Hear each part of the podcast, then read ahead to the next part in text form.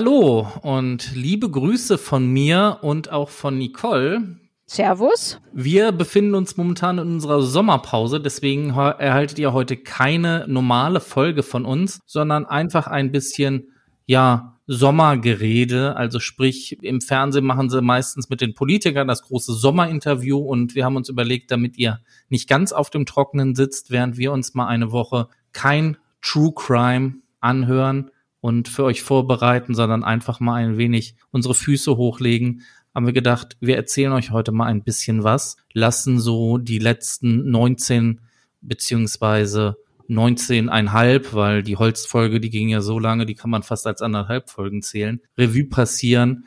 Und deswegen habe ich mir gedacht, Nicole, vielleicht hast du Lust, ein bisschen auch ein bisschen quatschen. Und wer es nicht hören möchte, macht jetzt Schluss und hört dann nächste Woche unsere Jubiläumsfolge 20. Das hört sich ja an nach einer Triggerwarnung. ja, Triggerwarnung. Es könnte ein wenig uninteressant werden, aber trotzdem für uns spannend.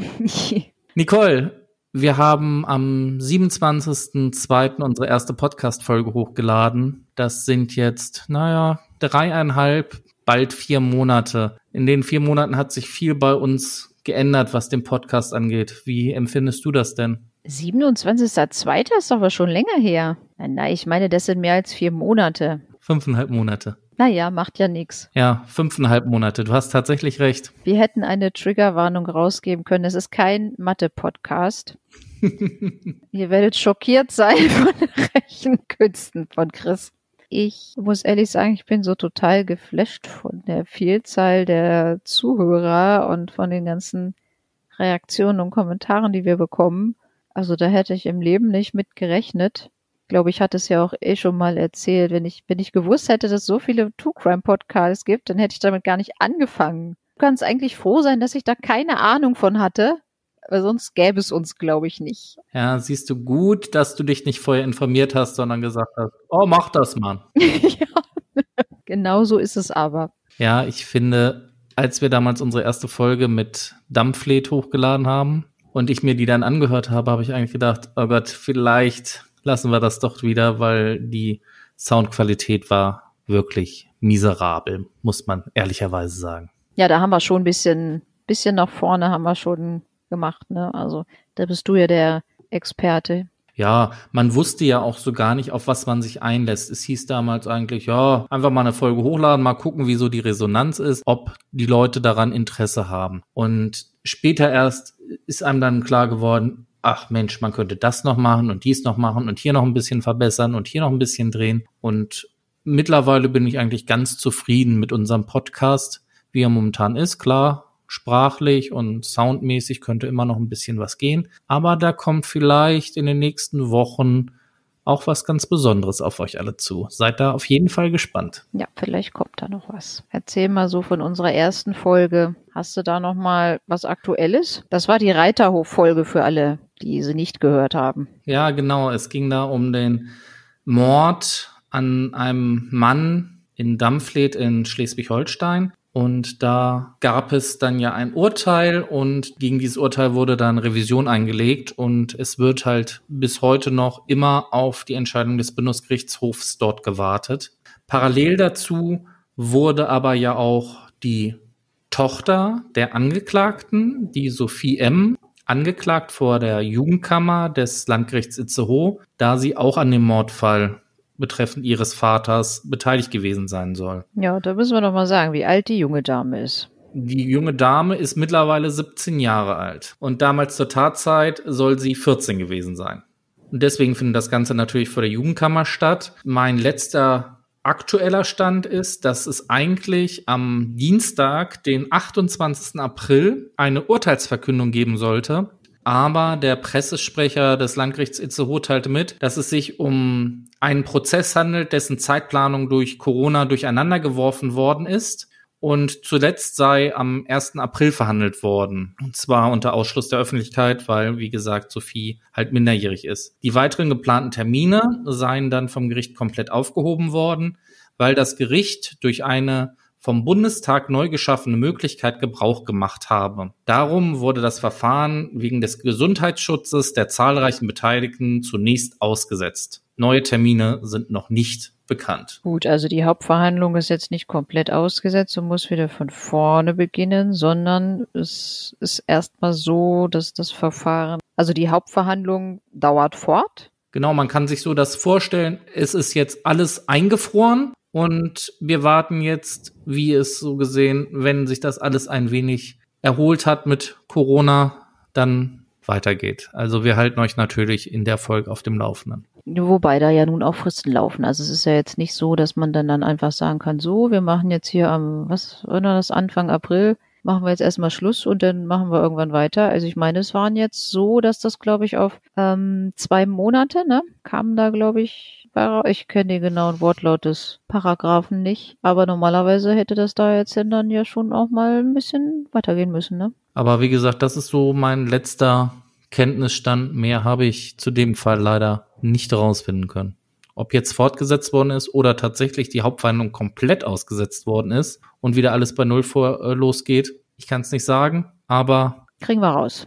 Nicole, wir haben jetzt 19 Folgen veröffentlicht und ich würde gerne mal von dir wissen, was ist für dich so dein persönliche Highlight-Folge eigentlich gewesen? Also welche hat dich am meisten mitgenommen? Welche hat dir am meisten Arbeit gemacht? Ja, da gab es doch einige Folgen, die ich richtig schlimm fand, wie zum Beispiel der Doppelmord an den ja, Kindern, Jugendlichen in Bodenfelde.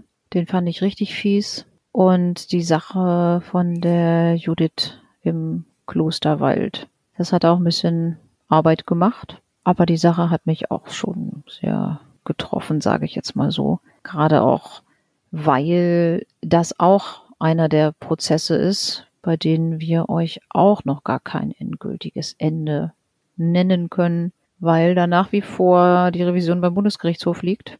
Und dass ich glaube mittlerweile, wie viele Jahre nach der Tat, fünf Jahre, ich weiß es nicht, ich glaube es war 2015, immer noch keine endgültige Entscheidung getroffen ist, glaube ich auch für die Familienangehörigen von Judith doch eine große Belastung. Ja, und wenn der Bundesgerichtshof ja das Urteil bestätigt, dann wissen wir erst recht nicht, wer es war. Bleibt beim Freispruch, ja. Und vielleicht wird es dann sogar irgendwann ein Cold Case. Das kann durchaus sein. Wobei, ich war ja eher so der Meinung, dass er das war. ja, also wie gesagt, wer sich diese Folge vielleicht nochmal genau anhören möchte, der Tod im Klosterwald, das war unsere Folge 8, da könnt ihr euch den Fall noch einmal anhören. Was hat dich denn am meisten beschäftigt? Am meisten beschäftigt, also arbeitsmäßig war für mich klar unsere aktuelle Folge Thomas Holz sehr aufwendig weil da habe ich wirklich sehr viel Arbeit reingesteckt, weil es war, wie ich da schon in der Folge gesagt habe, in unserer Besprechung totales Chaos, was die Medien angeht. Da kann man durchaus sagen, viele Köche verderben den Brei. Je mehr Medien da mitmischen, desto ungenauer werden dann auch die Informationen.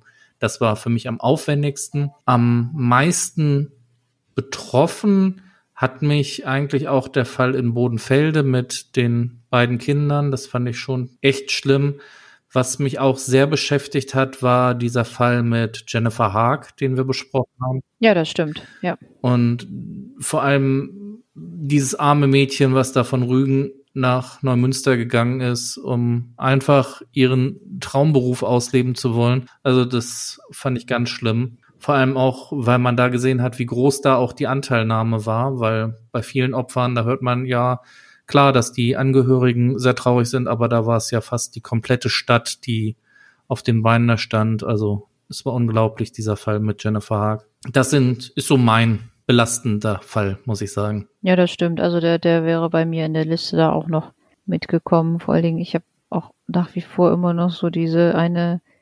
Zeugin, die da gesagt hat, ja, ich habe da gesehen in der Nähe der Tankstelle, da kam ein Mann von hinten und hat dieses junge Mädchen gepackt und sie hat mit den Beinen gestrampelt und oh, wo man echt so denkt, so, oh, die Frau hat es in dem Moment, hat sie es gesehen und da hätte man vielleicht äh, irgendwie es echt noch verhindern können. Aber wie gesagt, man kann, man kann den, kann den Leuten auch gar nicht so richtig so einen Vorwurf machen, weil ich muss auch sagen, ich bin jetzt auch nicht so ein wäre derjenige, der sich da großartig wehren kann gegen irgendwelche Männer. Und sich da auch eher körperlich unterlegen fühlt. Also ich hätte es wahrscheinlich auch nicht gemacht, da einfach aus dem Auto rauszuspringen und dahin zu gehen und zu sagen, ey, lass das Mädchen los. Also das macht man, macht man auch nicht, wenn man als Frau abends alleine unterwegs ist. Also das habe ich schon auch Verständnis für, dass, dass man da in dem Moment dann nicht so eingreift. Ne? Dann lass uns doch noch mal über unseren kontrovers diskutiertesten Fall von allen sprechen.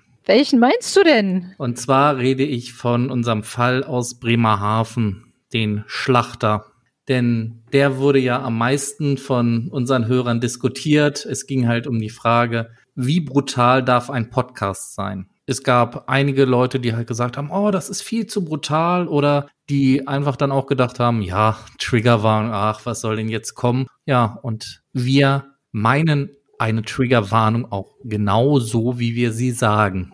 Wenn wir sagen, es wird sehr grausam, dann wird es auch sehr grausam. Wir haben euch ja erklärt, warum wir den Fall diskutiert haben, warum wir ihn aus, äh, einmal ausführlich erzählt haben. Und es kam dann trotzdem immer die Diskussion auf. Einige haben halt, also die meisten, muss ich sagen, die meisten haben gesagt, ihr habt das genauso richtig gemacht, aber es gab natürlich auch die ein oder andere Stimme, die gesagt hat, nee, das war mir zu heftig. Ja, gut, nur da, das, das ist eine Sache, die haben wir wirklich vorher auch, ja, ausdiskutiert, wir auch, sehr ausführlich. Und wir haben gesagt, wir machen True Crime und wir wollen auch denn wirklich die ganze Wahrheit erzählen und nicht immer nur die Hälfte oder alles beschönigen. Wir machen das ja auch nicht bei allen Fällen. Wir möchten auch nicht zu sehr in ein Schema reinkommen, wo immer alles nach demselben Muster abläuft. Wir möchten es manchmal mehr aus der Sicht des Gerichts erzählen und mehr das Gerichtsverfahren im Vordergrund haben und manchmal mehr den Täter im Vordergrund, manchmal mehr die Opfer im Vordergrund und in diesem Fall war das so, dass wir gesagt haben, hier möchten wir wirklich mal berichten, wie grausam es zugehen kann. Und da gehört leider auch dazu, dass man dann mal so einen Tathergang und auch die Verletzung des Opfers schildert. Und vor allem, unser Podcast soll ja nicht nur rein der Unterhaltung dienen, sondern ihr sollt ja auch immer hier noch was bei uns lernen und sei es nur irgendwelche Paragraphen zu verstehen, Unterschiede zwischen Mord und Totschlag oder wie verschiedene ja, Gifte halt gewirkt haben. Ich erinnere nur an unseren Capri-Sonne-Fall.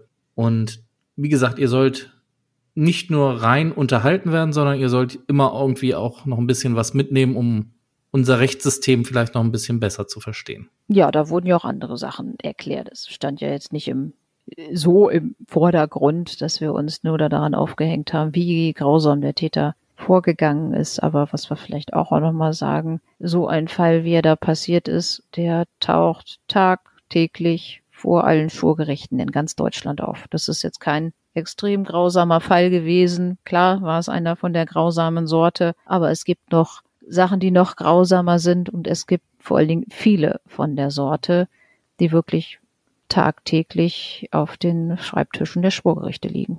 Ja, genau, das ist richtig. Nicole, da wir aber gerade schon beim Thema Gerichte sind, sag mal, vielleicht wäre es für unsere Zuschauer ja auch mal interessant, so ein bisschen mehr über Gerichte zu erfahren. Denn meistens hören wir immer nur, ja, es gibt einen Richter und gibt einen Staatsanwalt, gibt einen Verteidiger und dann wird halt das Verfahren erledigt. Aber da gehören ja eigentlich noch viel, viel mehr Leute dazu, damit so ein Verfahren, ein Strafverfahren vor dem Schwurgericht oder vor der Strafkammer ja stattfinden kann. Meinst du, wir können da ein wenig drüber sprechen, was für Leute eigentlich in einem Gericht alle arbeiten? Ja, können wir mal erzählen. Fangen wir mal an.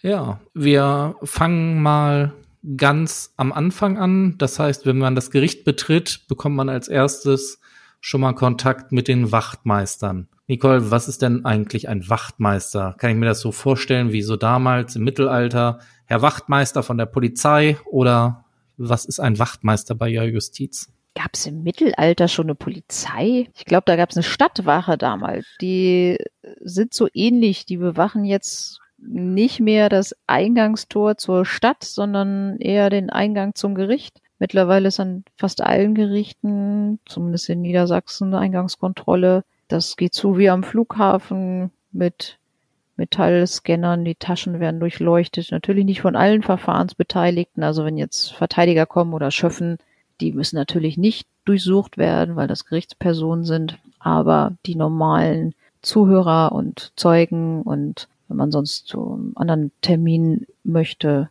die müssen von den Wachtmeistern durchsucht werden. Es werden nicht selten wirklich viele Gegenstände gefunden, die nicht unbedingt für einen Aufenthalt im Gericht vorgesehen sind. Also es sind häufig auch Sachen, die fallen unter das Waffengesetz. Da werden denn dann, ich weiß nicht, was hier, Butterfly-Messer und Wurfsterne und was der Geier nicht, was alles mitgebracht. Das will kein Mensch in einem Gerichtssaal haben. Das wird dann natürlich erstmal alles aussortiert und auch Messer, also größere Messer, sage ich jetzt mal so. Es braucht ja kein Mensch irgendwie so ein Steakmesser im Gericht. Die werden von den Wachtmeistern erstmal alle kontrolliert. Die Wachtmeister sind auch da für die Vorführung der Häftlinge, sage ich jetzt mal so, Untersuchungshäftlinge oder wenn später auch Anhörungstermine sind vor der Strafvollstreckungskammer.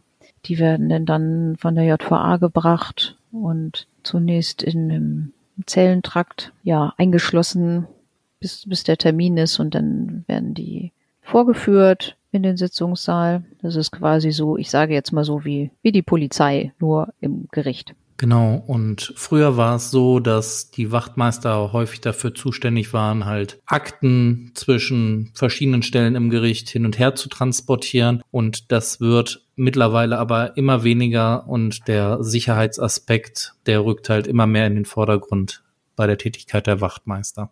Gut, bevor wir euch jetzt noch mehr zu anderen Beschäftigten und Beamten im Gericht erzählen, verabschieden wir uns heute bei euch und verweisen darauf, dass wir den zweiten Teil unseres Sommerurlaubsspezials dann in zwei Wochen senden. Also sprich, heute ist so gesehen Sommerurlaub Teil 1.